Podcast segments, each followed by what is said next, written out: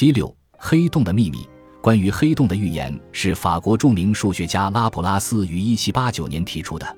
他认为有一种天体能够吸引所有物质，包括光线在内，看上去像一个黑漆漆的洞，也就是黑洞。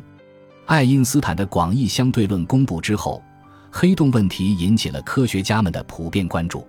德国天文学家史瓦西利用广义相对论对黑洞进行了了新的研究。一九三九年。美国物理学家奥本海默也对黑洞进行研究，并肯定它的存在。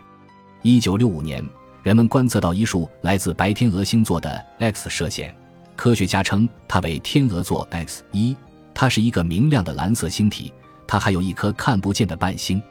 科学家根据天鹅座发射出来的强射线，找到了编号为 HD 二二六八六八的星体，它就是 X 射线的射线源。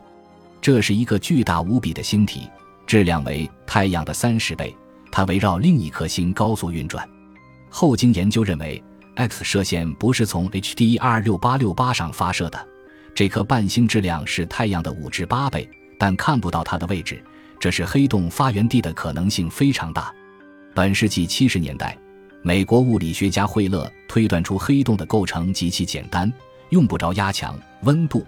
也用不着谈它的化学组成，仅需一个物理量就足够了。关于黑洞的形成原因，有人认为是由于恒星在其晚年因燃料被消耗完，便在自身引力下开始坍缩。如果坍缩星体的质量超过太阳的三倍，那么其坍缩的产物就成为黑洞。还有人认为，当超新星爆发时，一部分坍毁的恒星便会变成黑洞。也有人认为。